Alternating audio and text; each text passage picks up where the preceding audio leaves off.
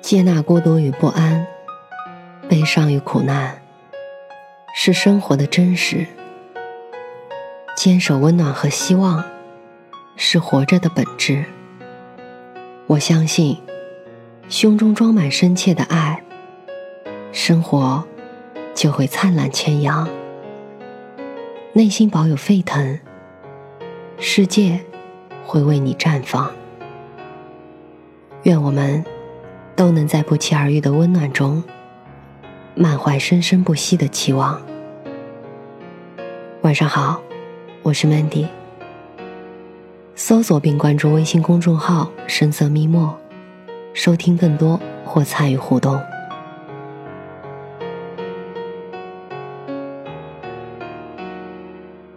阿尔伯特·爱因斯坦，德裔美国科学家，犹太人，现代物理学的开创者和奠基人。人们称他为二十世纪的哥白尼，二十世纪的牛顿。一九九九年十二月二十六日，爱因斯坦被美国《时代周刊》评选为世纪伟人。这位科学家的名气之大，可以说在全世界都是妇孺皆知，以至于他死后，还有人偷偷把他的大脑切片保存下来，想知道他到底为什么那么聪明。但如此被称之为来自未来的神一样的人物，却也有着自责一生的错误，那就是让爱因斯坦后悔终身的一封信，把原子弹送给了疯子。一九三三年，希特勒上台，德国进入纳粹统治时期，被迫从德国来到美国的犹太人爱因斯坦。怀着对纳粹德国的深深担忧和恐惧，为了避免自己的科研成果被纳粹应用于战争，决定给当时的美国总统罗斯福写一封信。全文就一个意思：请抢在德国之前制造出原子弹。也正是这封信，使美国下定了研究原子弹的决心，并且他们成功了。但谁也没想到，原子弹会真的被投上战场。一九四五年八月六日，当爱因斯坦在纽约萨朗纳克湖边，从《纽约时报》的一位青年记者那里，知道了日本广岛遭原子弹轰炸的消息时，感到极度震惊。作为推动美国开始原子弹研究的第一人。爱因斯坦不无遗憾地说：“我现在最大的感想就是后悔，后悔当初不该给罗斯福总统写那封信。我当时是想把原子弹这一罪恶的杀人工具，从疯子希特勒手里抢过来，想不到现在又将他送到另一个疯子手里。我们为什么要将几万无辜的男女老幼？”作为这个新炸弹的活靶子呢？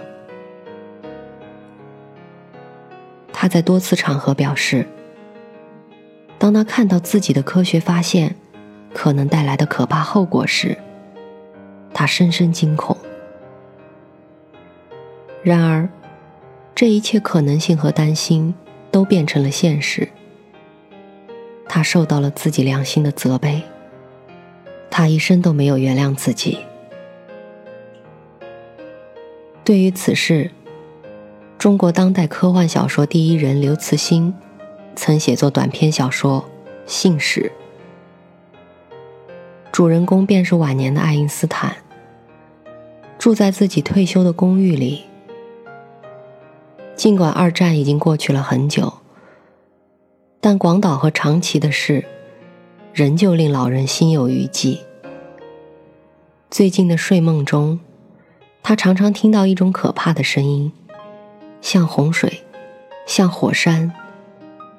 终于有一夜，他被这声音从梦中惊醒，发现那不过是门廊中的一只小狗的鼾声。他梦见了一片荒原，上面有被残阳映照的残雪，他试图跑出这荒原，但它太大了，无边无际。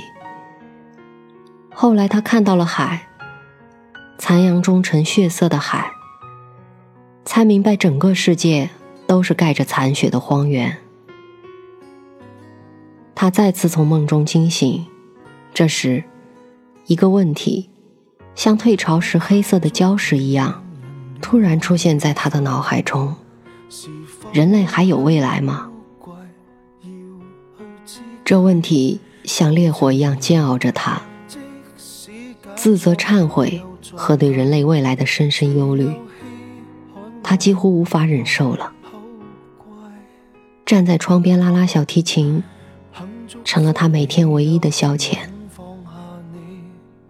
每当老人在傍晚开始拉琴时，一名穿着流行夹克的年轻人总是准时到来，静静地站在普林斯顿渐渐消失的晚霞中。一直到夜里九点左右，老人放下琴要休息时，他才慢慢的离去。老人和年轻人也慢慢熟悉。我是来自未来的信使。我们的时代不想看到您太忧虑，所以派我来。年轻人说道。那么你给我带来什么呢？老人并没有表现出任何惊奇。在他的一生中，整个宇宙对他就是一个大惊奇。正因为如此，他才超越别人之上，首先窥见了他最深的奥秘。人类有未来。老人宽慰地仰躺在扶手椅上，像每一个了却了人生最后夙愿的老者一样，一种舒适感涌遍了全身。他可以真正休息了，孩子。见到你，我就应该知道这一点的。投在日本的两颗原子弹，是人类最后两颗用于实战的核弹。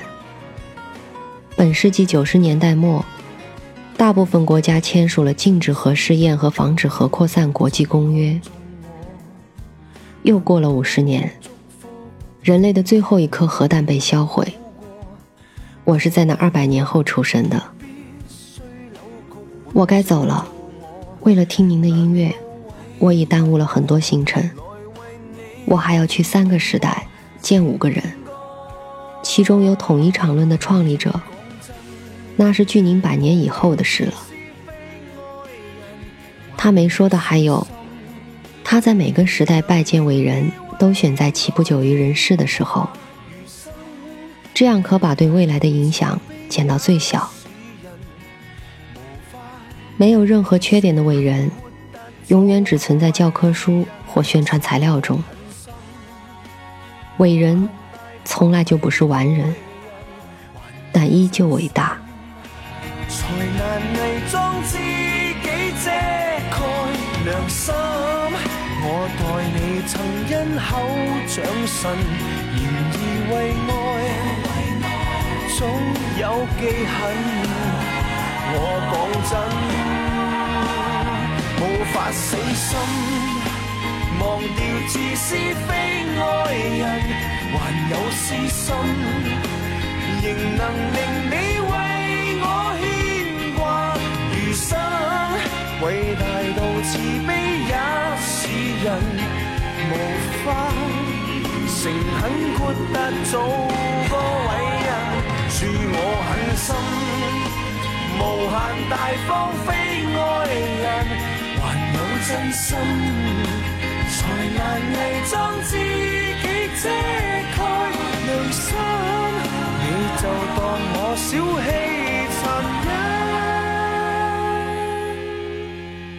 忍，从前绝配。不够道行，便配衬。